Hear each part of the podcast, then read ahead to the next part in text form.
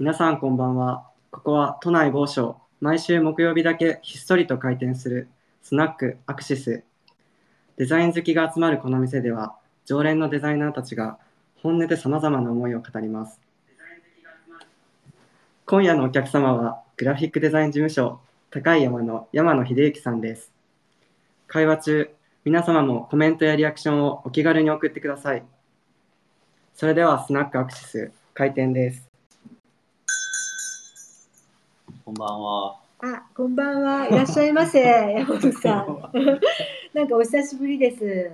お元気ですか、はそうですね。あまあ、そこそこ元気そこそこ元気。いや、なんかね、あの最近ちょっと気になってることがね、あって、はいで、まあちょっといろんな人に聞いてるんだけど、はいあのまあ育った環境がその人の考え方とか、うなんか。女性なんですけど、女性なんですけど、いや気になってるから。なんかこう人格を作るってよく言うじゃないですか。うんうん。それで、まあ、特にじゃあデザイナーさんたちって、ええ。まあ、どんな場所でねうん。育ったのかなとかってうん。いろいろ考えていて、うん。で山野さんは奈良県のご出身どですよね。はい。奈良市うん、で山野さんはじゃあどどんなうん。感じのところで育ったんですか？ああ、いきなりですがスナックに入ってきて、瞬間いきなりいきなりいきなりすいませんね。思いました。えっと、そうですね。まあ、その、いろんな、ね、各、東京なんでいろんな県から出てきてる人は、うんうん多分いると思うんですけど、えっと、僕は奈良県出身で、それで、なんだろう、えっと、大学は京都だったんですけど、うんうんうんで、えっと、なんでデザイナーになったかっていう感じ？その、うん、っていうかなんかどどんなところで育生まれ育ったかみたいな。うんまずそのなんか環境とかってどんなでした？環境はね、うん。えっとね、平城京の外れって感じです。へえで、えっと、奈良県奈良市で、うん。えっと、まあ、奈良って北が京都、北に京都があって、えっと、西に大阪うんがあって、うんで、平城京はその奈良市の北の方にあるんですけど、それの割と西の外れって。うんうん。えっとね、うん。隣の駅が東照大寺がある。あそうなんですか。えまあ、うちの駅はすごい田舎の片田舎のすごいちっちゃいうんですけどね、うんうんうんあの散歩して10分ぐらい行けば、えっと、ちょうど東照大寺の裏の森へえに直結、うん。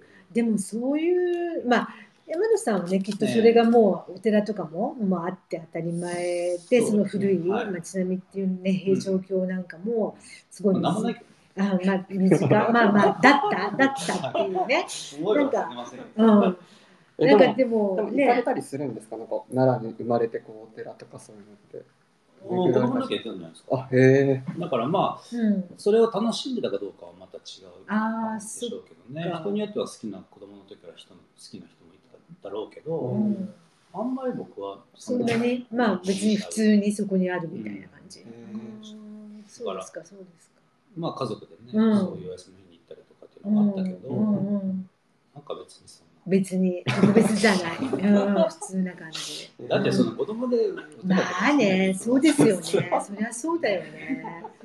うん。だから随分嫌いだったんですけど、うん大人になるまでね。あ、そう、うんうん。ちょっとなんか古臭い感じがしたのかな。まあ退屈だったですよね。うん。だからまあ高校生ぐらいの時から大阪に遊びに行ったりとか、あ、やっぱ高校生というんへアルバイトして、うんなんかショッピング行ったりとか、はいうん、あ、そうなん。だ、ショッピングっていうのかねな。ショッピング。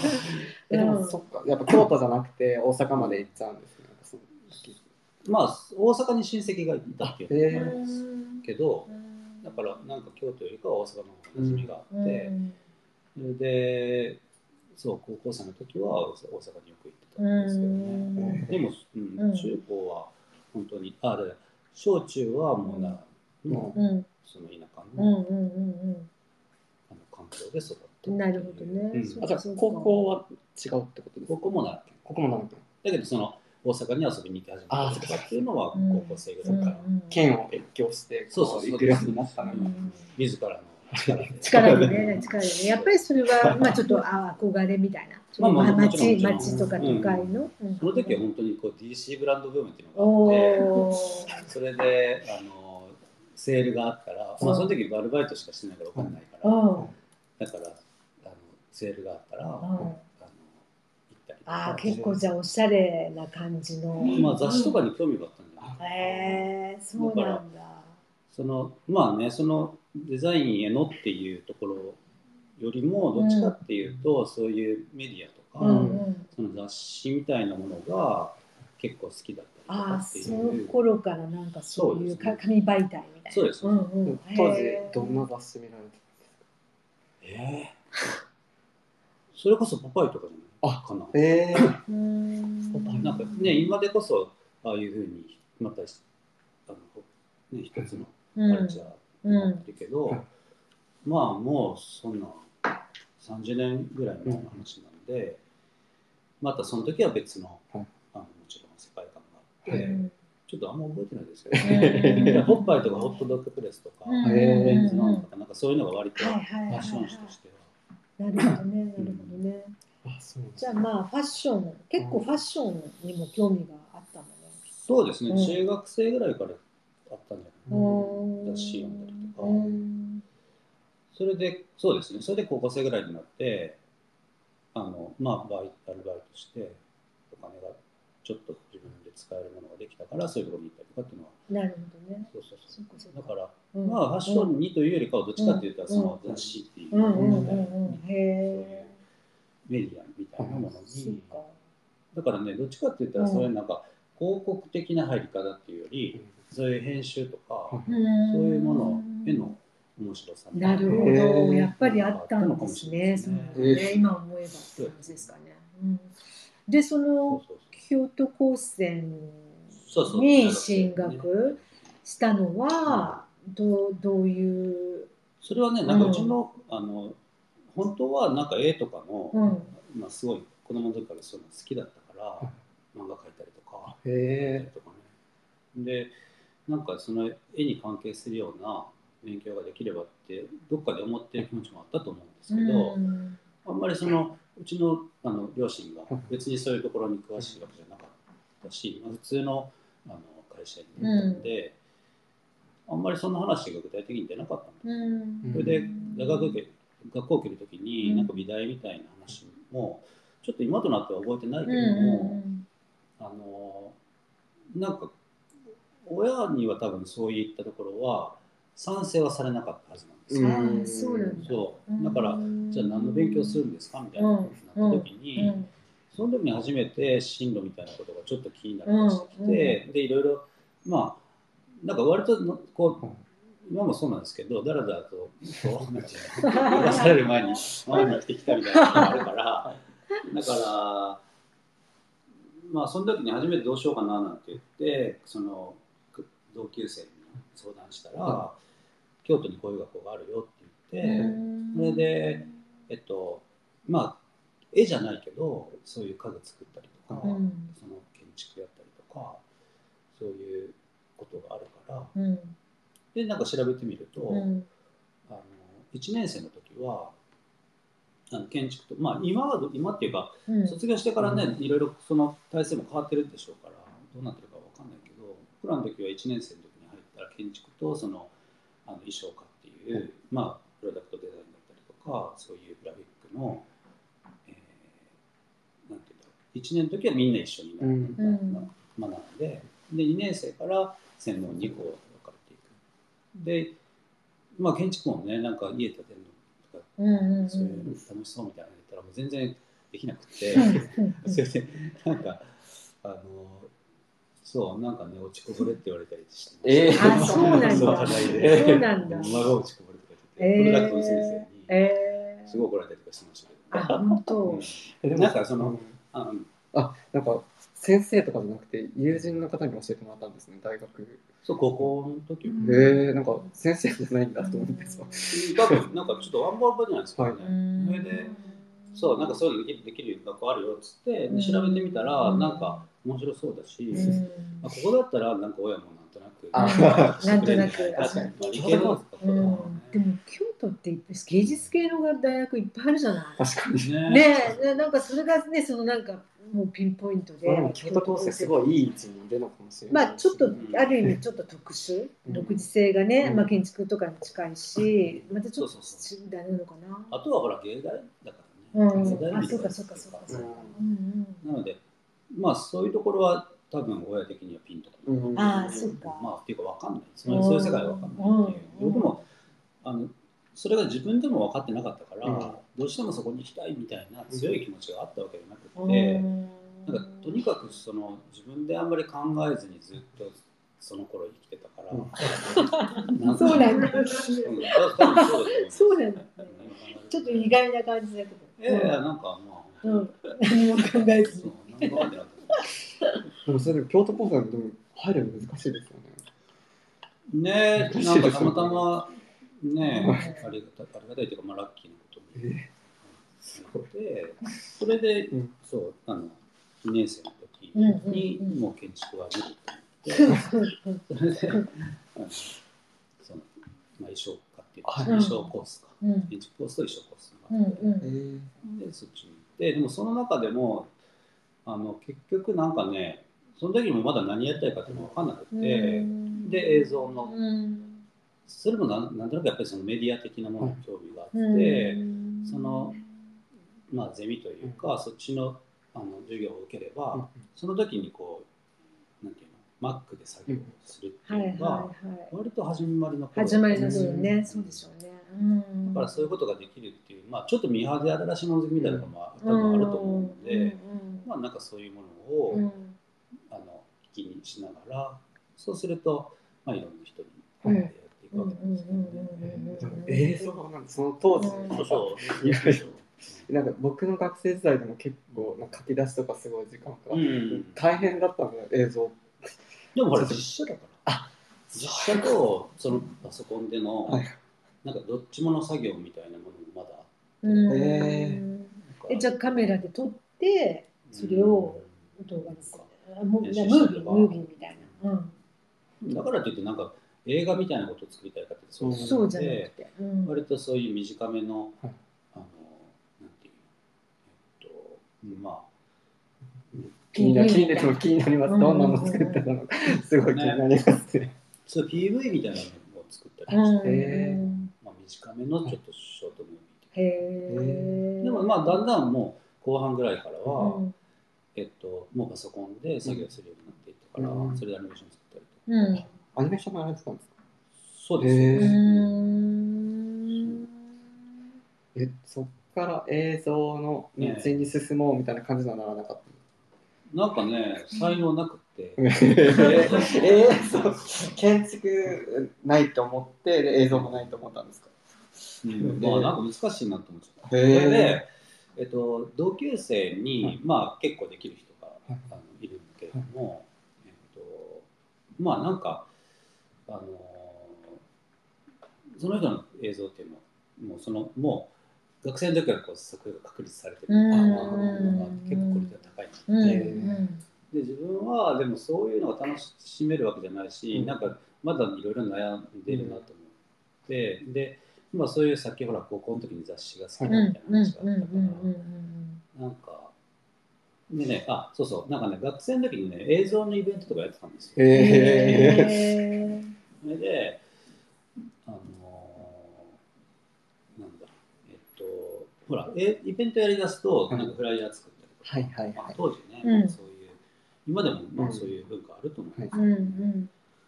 だからそういう平面もセットみたいな、うん。だからその専門じゃなくってそういうカルチャー全体の中でのいろんな制作物がそういう時に出てくるっていうのが、あのなんか面白かったんじゃないかな、うん。だからそれで平面の方がなんか、えっと、手法に合ってたんだとなんかミックスできるじゃうないですか、んうんうん。映像ってやっぱりその、ね、動いていく中での、うんうん。ちょっとそのかあの考える枠組みがちょっと違うっていう、今は映像の仕事もちょっとやってるので、うん。自分なりの方法っていうのは、うん。今はできると思うんだけれども、うん。当時は本当にもうおちょこみたいなこうキャパシティだったんで、えなんかちょっ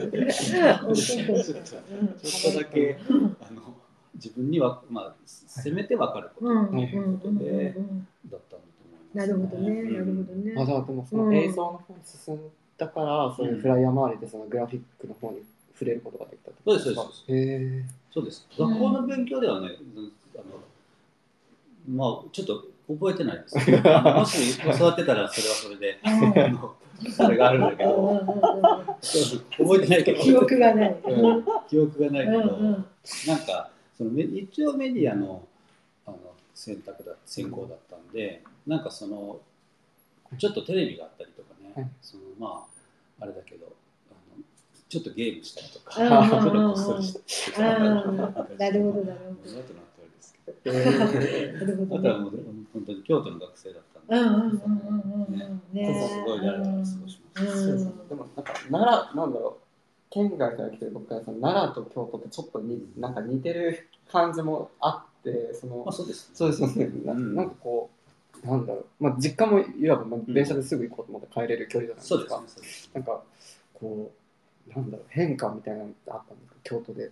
いやいや、とにかく一人暮らしが始め、一人暮らしを始めたっていうのがうん。変化であって、うん。あんまりその土地の変化みたいなことに対する、はない。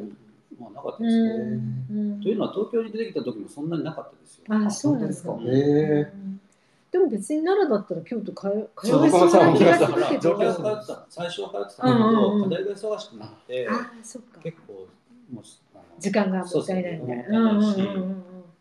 とはいえなんか1時間半ぐらいかかってるんですよ。あ、そうな、あ、そんそんな感じなのね。ちょっと距離感がね、なんか。いやでも確かに電車にしてもバスにしてもかなりあそこまで行くってなったらそうかそうかそうかそうか。それで当時はその地下鉄がまだ上まで通ってなかったので、うん結局なんかいろいろあってうん1時間半ぐらいかかるから、うんそうするとね課題も進むじゃん。うんうんうん、そうだそうだそうだ。まあまあインプットがね、インプットがいろいろね入ってくるのね。うんでもうんうんうん。なんかあのまあ学生多いじゃないですか今日ってねそういうあの別に芸大に関わらず、うん。美大に関わらずすごい多くて、うん。でなんとなく学生と旅行者はすごい歓迎されてるような印象があへったんです。まあ、なんかなんか許されるっていうか。本当にもうなんかねあの一日の半分以上寝てるみたいな生活もしてたんですけど、起きる理由がないから起きる。あるんですよ。いいですね、だけどそれがまあ許される。そうよね、学生ならではのね。学生ですって言っちうんうんゃうよねでえなんかほらあのこっちに越してきて思ったんですけど、やっぱり東京の学生の人ってまあ良くも悪くも、うんこう周りに、ね、活躍している人たちがいて、うん自分がこういうふうになるんだっていう、なんかこうこういうふうになりたいとか、すごくそういう、ね、明確なこうビジョンがうん。割と持うんってたと思うんですよね。まあそうじゃない人ももちろんいるかもしれないけど、でもまあ持ち持ちやすい、うんあとほら学生時代からコンペ出したりとか、ただなんかね後々思ったのはまあもちろんその時はそういうこともね羨ましいんじゃないかなと思ってたけど、まあ後々思うと割とそういう、えっと実践的なことを知るっていうこともまあいいけど、うん。なんか全然わかんないまま、そのたただだらだら何でもない時代を過ごすっていうのって、なかなかできたわけじゃないから。確かに。学生時代だけだもんね。そう。それがね許されるのってね。何者かも分からず、うん。そういう、ね、モラトリアム的な本当に真の真の確かに。京都にはそれができる力あるかもしれない。なんかやっぱり学生が多い、なんか大した学生多分いないんですよ、多分きっと。大した学生いない。ちゃっていい。いやもう炎上しちゃうかもしれないから。で もなんだろう、なんかあんまりこう、そう、なんかそばになんか頑張ってる人がいると、やっぱそこに影響されちゃう。まあそれもそれでいいんですけど。そうだからまあ割とこうあのなん野放しの中での、うん。こうまあでもほら今はちょっとねまあね。いろいろ学校もそういうあの、ね、いろんな先生を呼びながらっていうのは、もちろんあのいいこともいっぱいあるから、うん。なんかそれがあのなんていうのどっちかって言ったらいいことの方が多いと思ううんんですけど、うんうんうんで僕にとってはなんか本当に今考えるうんうんとうん。何でもない時間なで、るほどね。うん悩んでるのか悩んでないのうんうんか、うんうん。起きてるのか寝てるのかみたいなそんな期間がしばらくあったうのが、ん。貴重よかったですね。でもそのダラダラしてるって言いながらもまあなんかその。京都のそのなんていうのねあの空間の本当にダラダラしてたの？な別に？えー、ずっと。へえでもそれででも卒業しなきゃあでもあれですよね大学院まで私そうそう。行かれそれはまあて本当になんかやることがなく延長。て、うん。えて、ー、社会に出るイメージも全く見てなかっあそうでもそれもやがて卒業た。でを迎えどうすんだみたいにななんなかったんですか？まだ卒業してる気分ええー、そういいな、だらだら続いてんのかみたいな。うん。いやでもなんかあのその当時、えっと、学生時代にまああのあのまあ出会いがあって、うん。そのグルービジョンズっていう、うん、まあグループに、はいはい。あの立ち上げの時にまあ声かけてもらったんですはいね。でちょうど大学院の卒業のタイミングで、うんうん。まあ京都からうん。東京に移りますよっていう。のを、まあ今あの社長でもあるその伊藤博さんが、うん。えっと、それを、まあ、声かけてくれたんうで、ん。じゃあ行きますねっつうんうん って、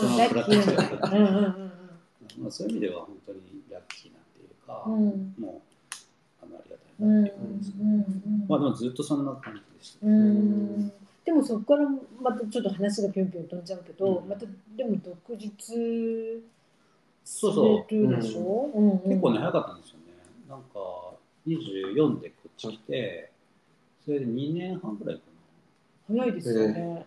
な。あ、それはまだ独独立じゃなくて、うんえっと、当時、そのモカジャンソンのビャックスっていう雑誌があって、あった。あ、今もない？今今はもうない。ない。うん、あってそれでその雑誌がリニューアルするってことでそのアートディレクターが小野栄作さんっていう、うん。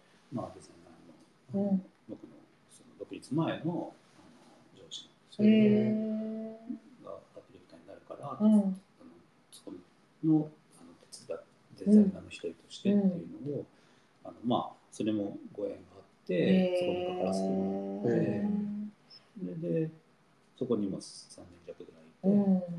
それで30万円に独立した。あ、そうなんだ。でもそれもやっぱりなんかなんだろうこううまいことつながりましたよね。そのまたまあ媒体にねその興味があったってそう言ってですね。て、でそれもそのご縁で別にその自分がガンガン行くわけじゃなく、うんそのお声掛けがあってっていうのは、ね、でも、ねまあ、それはもちろん、あうんのありがたいというか、感謝をね、うんしても、うん。やっぱりその当時は、その雑誌っていうか、まあ、そのデザイン、まあ、デザインを勉強したっていうかは、うん。すごいカルチャーの中にずっとうん。あのいた感覚の方が強いから、ううん。そういう音楽が好きだったりとか、うん。雑誌が好きだったりとかっていう、うん。まあ、ちょっと今はほら、そのメディアも分かれちゃってるし、うん。あのそのこまあ、良くも悪くも個人が好きなものっていうのをすごい双方向にこうあのどんどんこう、うん。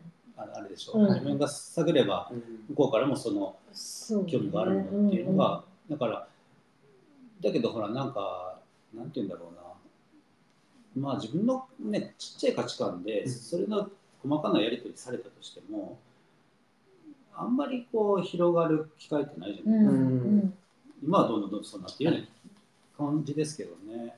で昔はもうちょっとそれが、えっと、雑誌とかだとあの興味がないと思ってた記事でもなんか退屈で読んでるとまあそういう出会いがあったり、うん。出会いっていうかなんかあこういうのがあうんだみたいな、うん全然知らないところからの知識がもっと入ってきやすい、うん。ああなるほどね。そなんかうかそういうことだね、ううん。今ねこっちからこう絞り込んじゃうからね絞り込むことができちゃうけど、でもね自分の興味なんていうのは割と最初はちっぽけなはずうなんん。で、だから本当はそういうあの偶然のその、ね、出会いとかそれを知ることになるっていうような機会が広く用意されてる方が、まあいいと思うんですよね。そうですね。本当だね。うん。確かに確かに。だからうん。まあ、選んでいくなんていうのは本当にあたかも自分が、うん。あの能動的に選んでるように思うけど、うん。でもやっぱりどっか自動的だったりとか、うん。そうさせられてるところは多分あると思ううん。で、ん。なんか今考えると、まあ、自分の今の仕事でもそうですけどやっぱりこう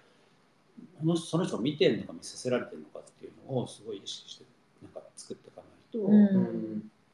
うんね、だからそういうことで当時はなんかそういう広い環境というかめあのカルチャーうの中に、ん。だから音楽があったらそのジャケットをやりたいなとかなんかその PV 自分で作ってみたいなみたういな、んなんかそういう全体感の中でそのデザインに触れていったっていうのがありうんます。なるほどね。だからなんかうん。あのまあ一方でほらなんか80年代、ね、90年代っていうのはその広告文化っていうのもあったわけでしょ、そういうグラフィックデザインとしてのうん。スターっていうのがいっぱいね、あのまあそれは今も脈々とこう続いていく、そういうこともあるけど僕はどっちかって言ったらそのあのぶあのカルチャーってうんいうのは、うんうんうん。その中にはもちろん一つ雑誌のカルチャーっていうのがあって、うんなんかそっち方面からのあの流れで、うん。うんそれでそのリラックスを、まあ、3年ぐらいうん。手伝って、でそこから独立するうんんですよね、うんうんまあそこからはなんかうん。あの今の仕事のこう流れでずっとやらせてもらってうるのは、ん。う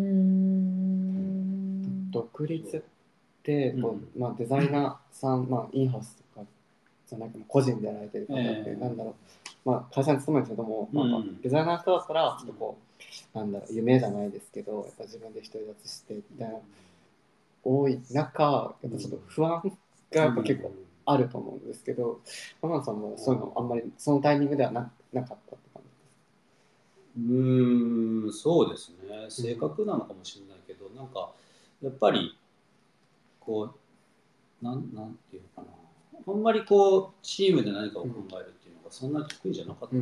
まあ別にもちろん嫌いじゃないし、人と仕事仕事するのすごい好きですけど、うん。なんていうんだろう。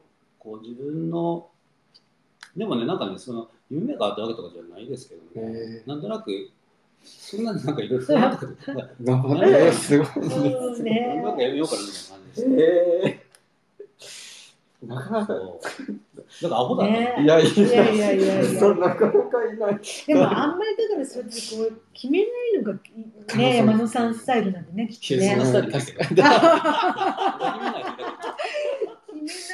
イルなんに。なんかだと思う全然そんなスタイル。あそうそうそうそうそう。そんなスタイルあるんですか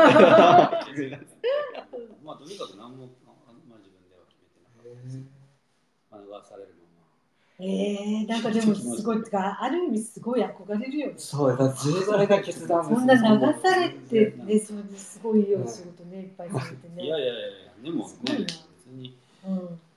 そんななんていうんですか。デザイン今だってそんな割と本当になんていうのそういうちゃんとしたデザイン界の中にいるわけじゃないっていうか。いやいやいやいやちゃんとしたデザイン会ってどこにある あでもまあわからないねでもまあうん、そうか。でもいやでもいいいいな、でも、そうか。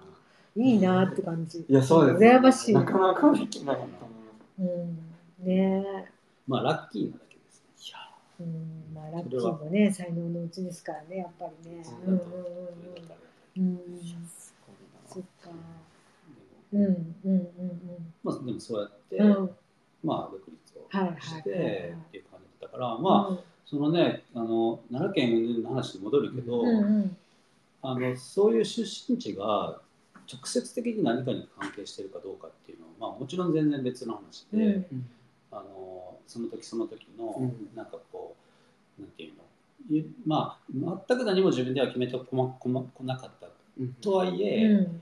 なんかこう自分が正直に反応する方に動いてきたっていうことは多分あるんだと思う、うん。だから結構自分のことが好きなんだと思うあああんまり人を対した評価みたいなのが、まあもちろん褒められると嬉しいですけどね、そんなにそもそもなんかあ。、気にしならない感じ。まあ、気にしないけど、そういううんのもあるけど、うんうんうん。重要ではない。うん、まあそうですね、うん。そうですね、うん。それが、えっと、うまくいかないと、うんなんかストレスになるっていうことではないと、うん、もっと別のストレスってまたいっぱいやってるわけだ、自分がなんか本当に割と楽しくできるかとか、今興味があるっていうかなんか集中して知りたいものを知るとか,、なんかそういうことを割とその時その時にいちいち正直にやってきたんじゃないかっていうのは、今思えばあるけどね。なるほどね、そうか。すごいね。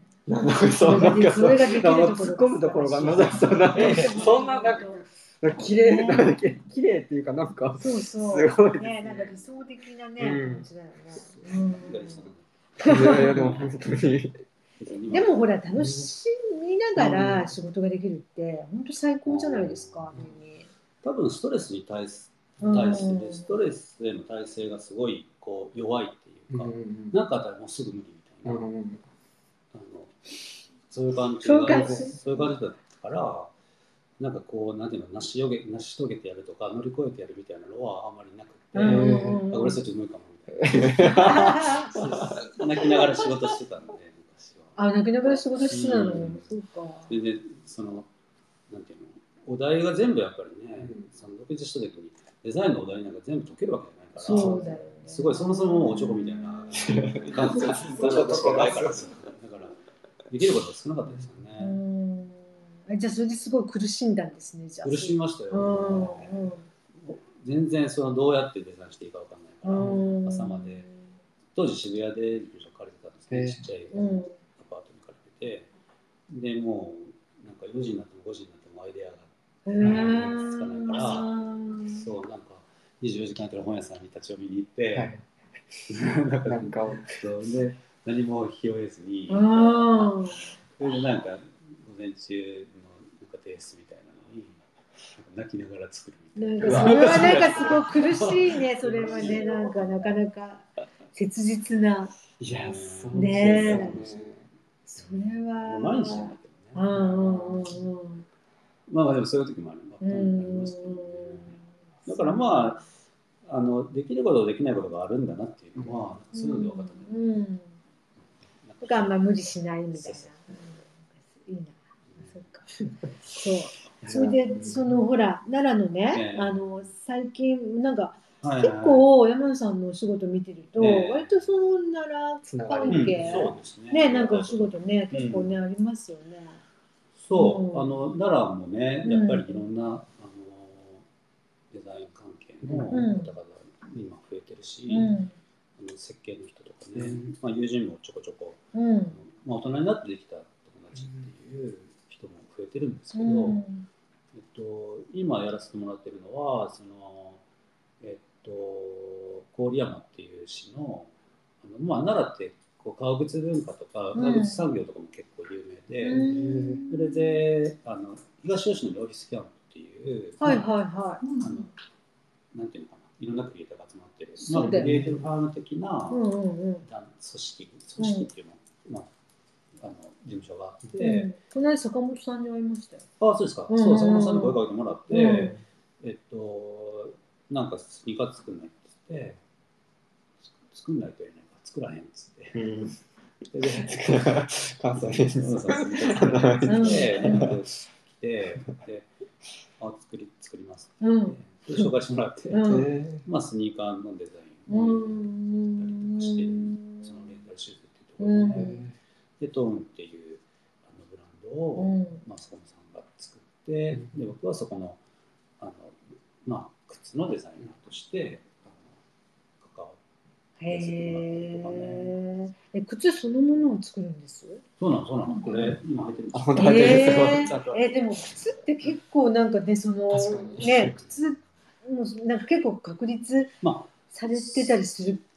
もちろんその,、うんうんうん。あの専門的な、うん。えっと、部分っていうのはそのオリエンタルシューズがもちろん技術があって、うん。しっかりその革靴の,、うん。あのつ作ってきた歴史があるからあのまあコンセプトを話し僕が提案して、うん。そのなんか歴史をたどるような3足みたいな。っていうのを提案してへー。であのこの部分は結構負荷がかかるからカバーした方がいいと思ってるんだけどそれって意味ありますか？とかあって。でそこは意味ありますよ、うんうんうんでうん。こっちはどうですか？そこはあんまり関係ないだからじゃあその部分外しましょうとか。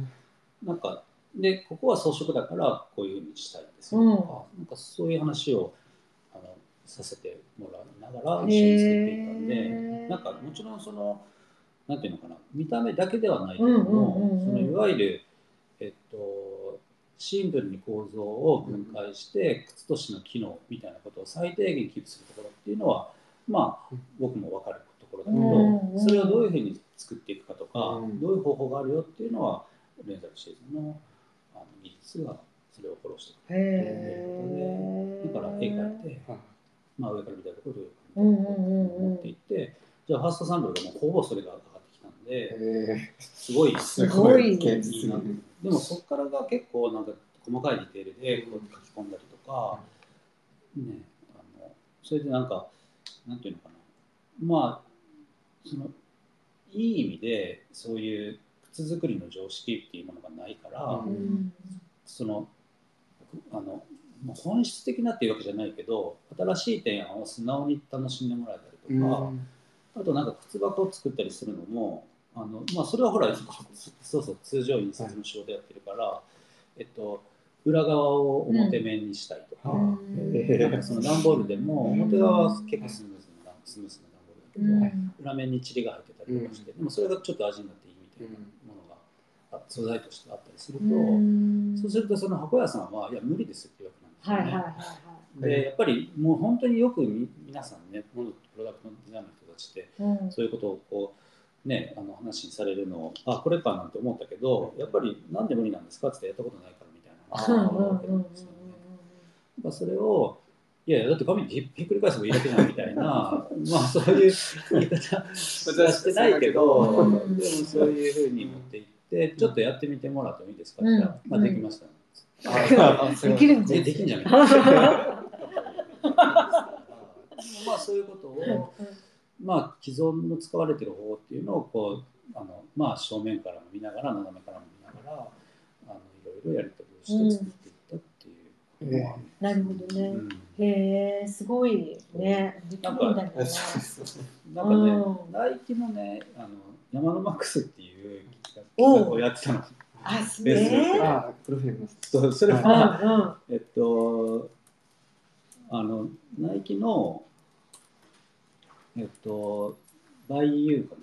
カスタムできる、ホームページがあるでしょ、あのシステムがあるでしょ、でそれでなんかあのいくつか自分のスニーカーを作ってたらすごいよあのまあそうなんかできるあんまりピンとこないものも自分にとってあるんだけれどもなんかあこれすごいいっぱいできるみたいな、すごいいいのがいっぱいできたものがあったから、いうん。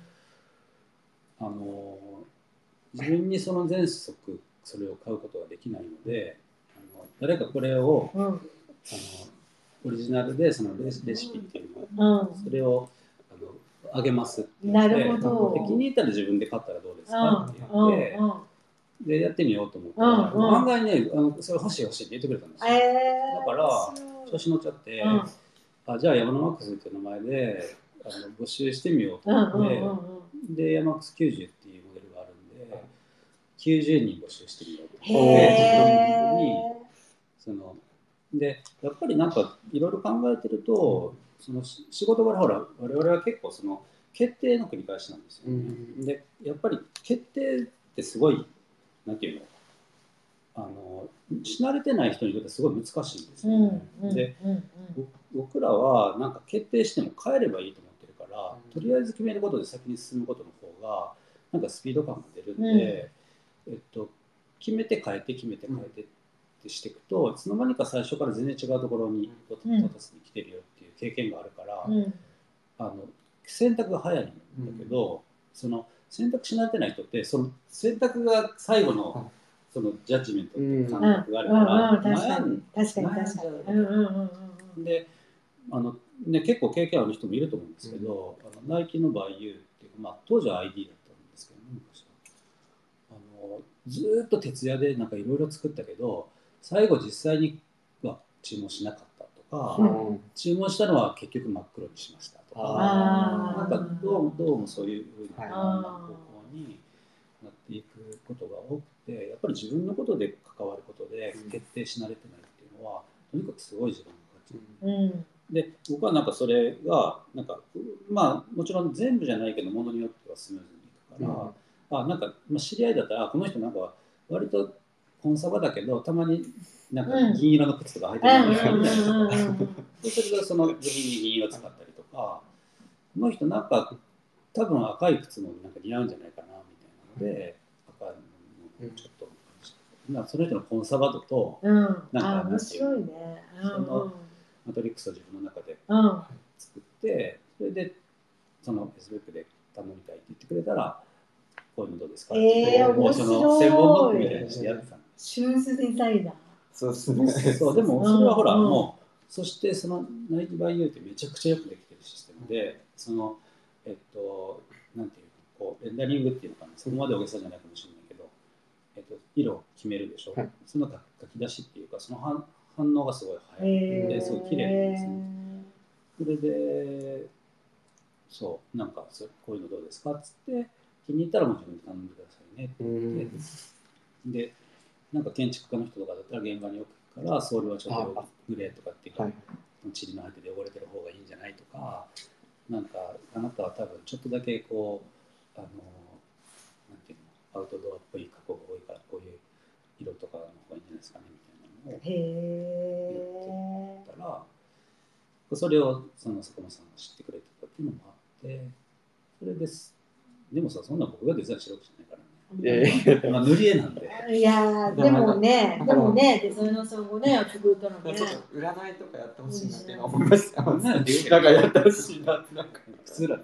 普通占いです。いや、すごい。そうだからまあなんかそういう、ねあのやってますようんそれうんそれからつながったからまあなんかこうやっててなんそうもないっていう。楽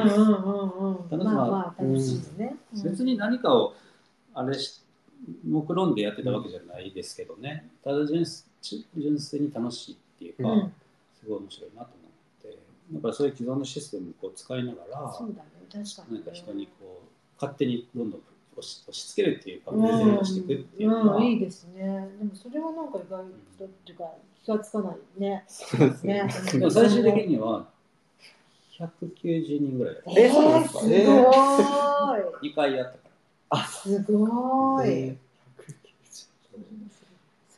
それはー全部違うんですよね。だって。ぜまあまあまあ多分。違った。まあすごい部品も多いじゃないですか、うん。ねね。だから今僕があのお手伝いさせてもらってるスニーカーっていうのはもっともっとそのシンプルな、うん。どっちかっていうとそういうハイテク的なものではなくてその最小限の部位でできてて、うんうん足くるむだけですよ前はつま先が当たるからカバーした方がいいよ履き口も 同様にちょっとあのへたってくるから、はいちょっと補補強した方がいいよ、みたいなことで作ってるけどなるほどね。うん。うんでもそんな風にして、ね、いいよね。やっぱね、リスナーの人たちにちょっと後でリンクを。うんありますうんうんうんそうすごいねおしゃれ。うん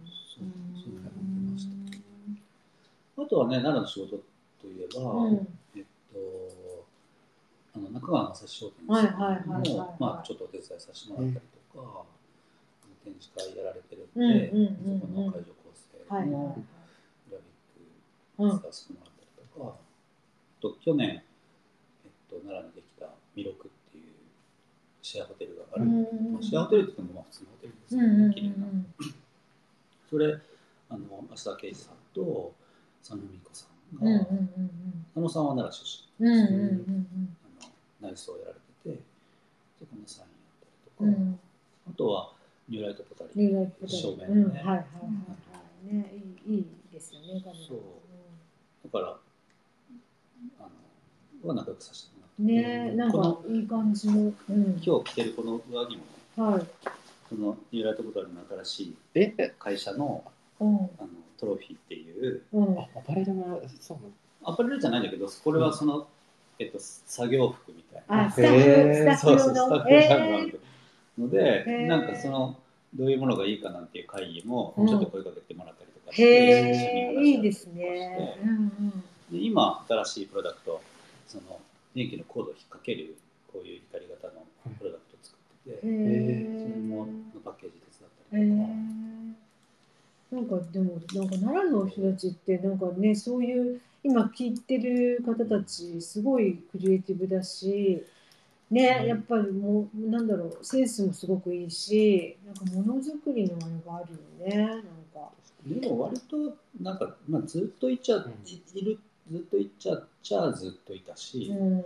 えっとまあ最近特にそういうふうにあの見てもらえてるっていううんとそうでもあるしそうかそうか、まあ、前前からそういう人,、たちたちはいたんですね。そうかそうか。知らなかったその良くも悪くもその、うんなんていうのかな奈良っていうことに対してこうちょっと言い方はうまく言えないですけど土地と切り離して独立してる人も結構いると思います。うんそのうんある産業があってうんそこでの技術の中であの新しいものを作っていくっていう人たちもいるし、うん全然そのニューライト・ボタリーとかそのリスチュードっていうスピーカーの友人とかは、まあ、まあたまたまっていう言い方もちょっとあれですけどもそういうもともとあった産業とは全然違う、うんところでその場所を発見してっていうタイプ、うんうん。まあもちろんねあのどんな場所でもそうですけど、ね。うん。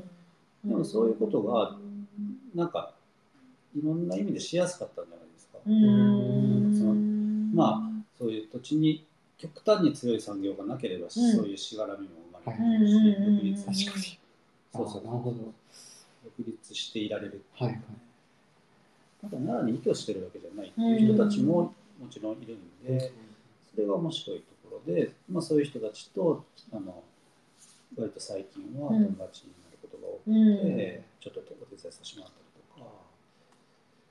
そうだからそういうのでちょこちょこ帰る機会増えたりああ、そうですか。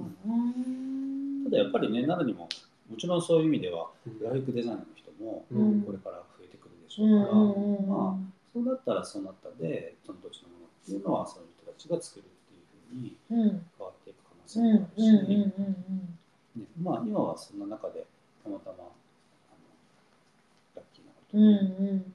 関わらせてもらってう。るん。うん。続いているっていうだ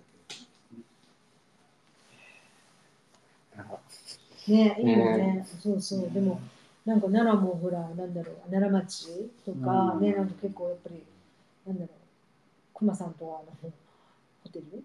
ああねとかねなんかまあまあそれだけじゃもちろんないけどなんかねあのちょっとこうなんていうの？うんなんか洗練されたものがなんか入ねり込んできてますよね。ああとあれも聞きたいんですよ。ん。あの沖縄にサポサテライトの賞を持たれてるっていうのを聞いえて、ええあの47都道府県ある中でなんで沖縄を選んだのかなっていうのをちょっと聞きたかったんですけど。なんかね、はい。あのえっと沖縄の大宜味村っていう、その北の方にある村があってそこで染色をやってる友人がいるんですね。で、えっと何年ぐらい前かな45年ぐらい前かうんな、なんかそれも不思議な縁があって、うんえっとその作家の娘とまず友達になった でその娘が17か18かぐらいの時で、はい。うん。なんか僕がえっと社員を募集してる Facebook の記事かなんかを見てくれてその女の子が反応ししてくれたみたいな。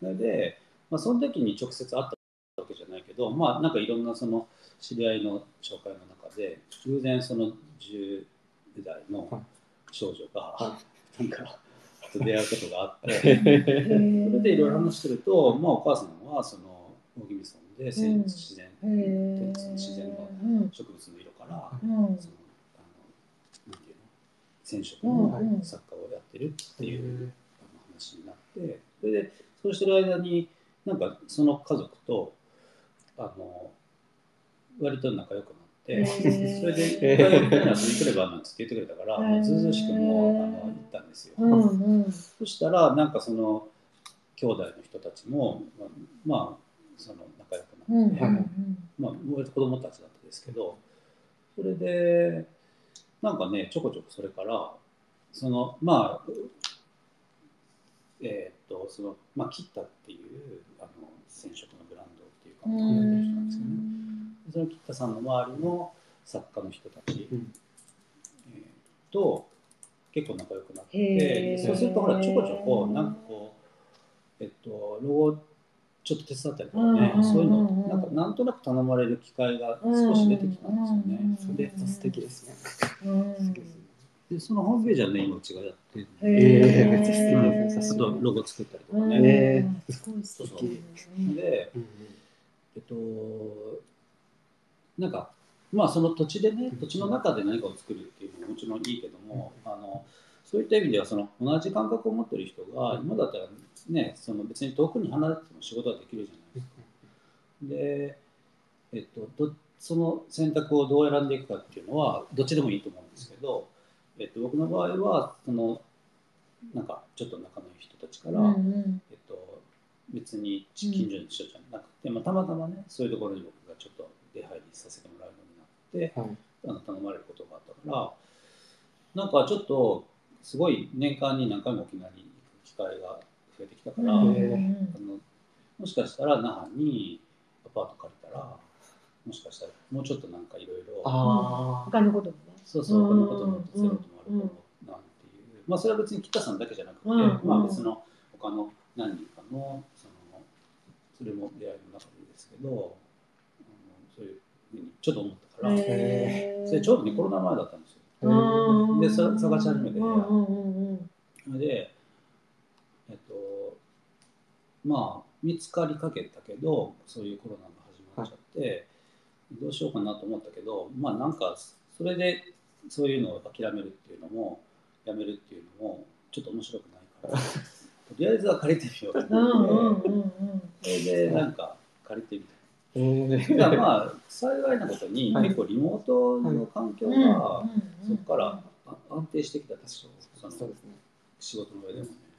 だから、むしろその那覇に行って、そういう現地のお手伝いを少しするとともに、とあの東京のっていうか、他の場所の仕事もリモートであの会議参加したりとか、うん。まあ、現場に行くのはちょっとさすがにですけど、うんうんうんうんそういうことが割とできるようになったっていうのがはあって、はだから、まあ、この2年間はね、結構その、えっと、月に、まあ、3分の1はなかなかできないですけど、4分の1ぐらあい。ー結構結構いるんですねそうそう。まあ実験っていうのもあるけどね、どれぐらい。まあでもいいことも悪いこともありますよ、そりゃ。なんか、すごい時間が早く過ぎたりもする。あだから、まあ、自分のにとってはいいことは多いけど、もしかしたら周りにはまだ迷惑かけるかもしれないですよね、事務所の人だったりとか。ん。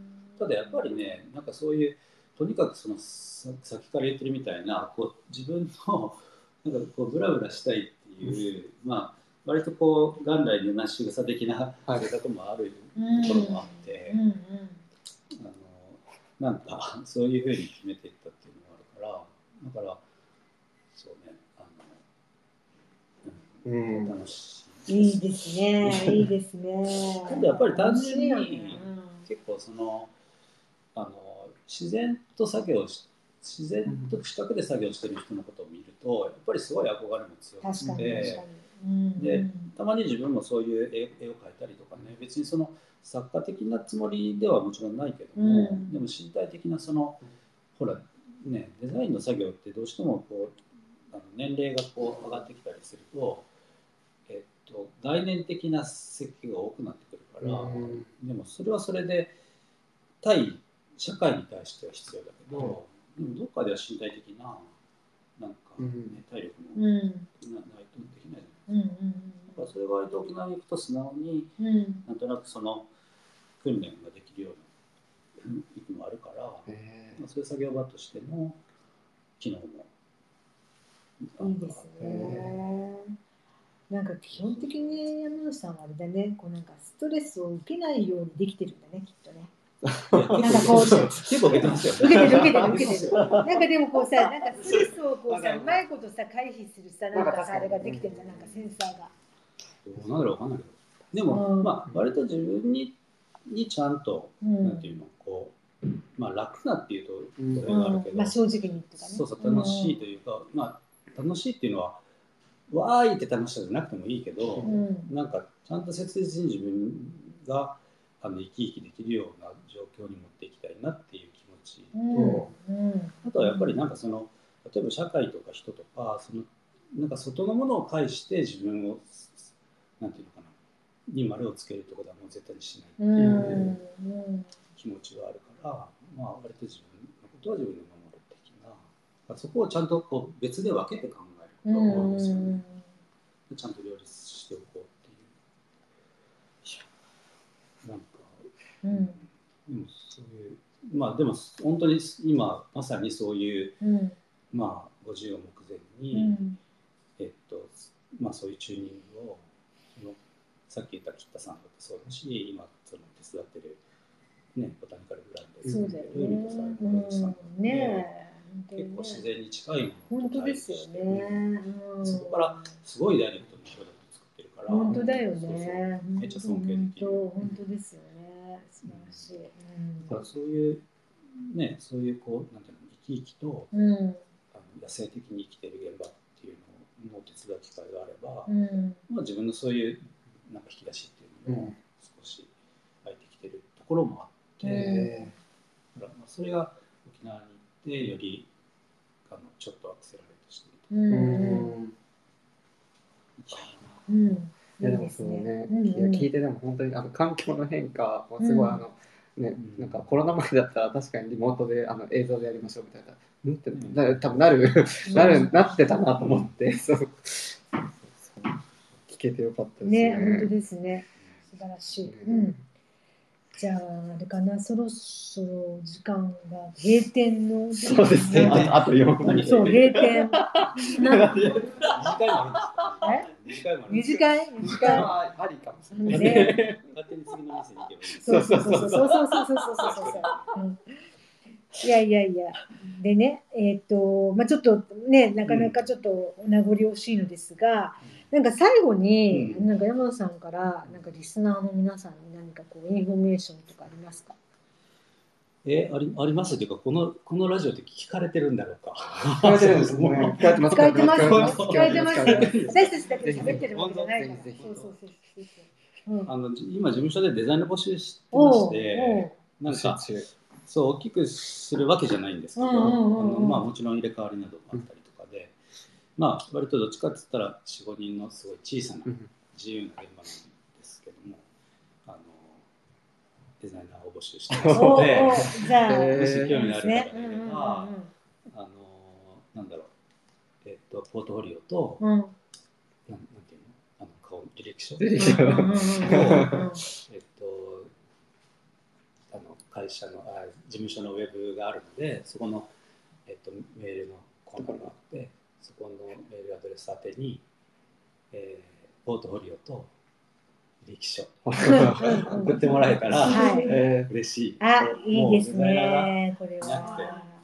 こんな素敵な山野さんのでいたね。だける。ちょっとアクシスラジオを聞いて応募しましたって書いたらちょっと第一次選考あ取ったそうそうか、と。第ねうんまあ第0.50センチ。0.5 いいですね。第一次選考はね 突破すると面接がそうそうそうそうですねですね面接そうか、大変ですもんね。そうちょっとあのいくらでそう体力はないかもしれないで。で0.5時はうんそうそうねそうですねうんあのはい面接の、えっと、面接の返事をその一時を突破すれば、はい面接の返事をうんこちらからさせてもらうようにしております。わかりました。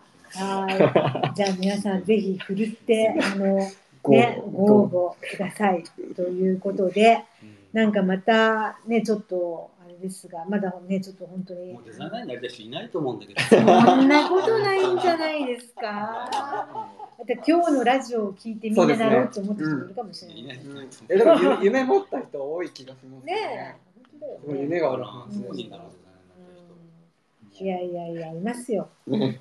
そんな、そんな、なんかちょっと、そう悲観的になっちゃいけない。います、います。いっぱいいます。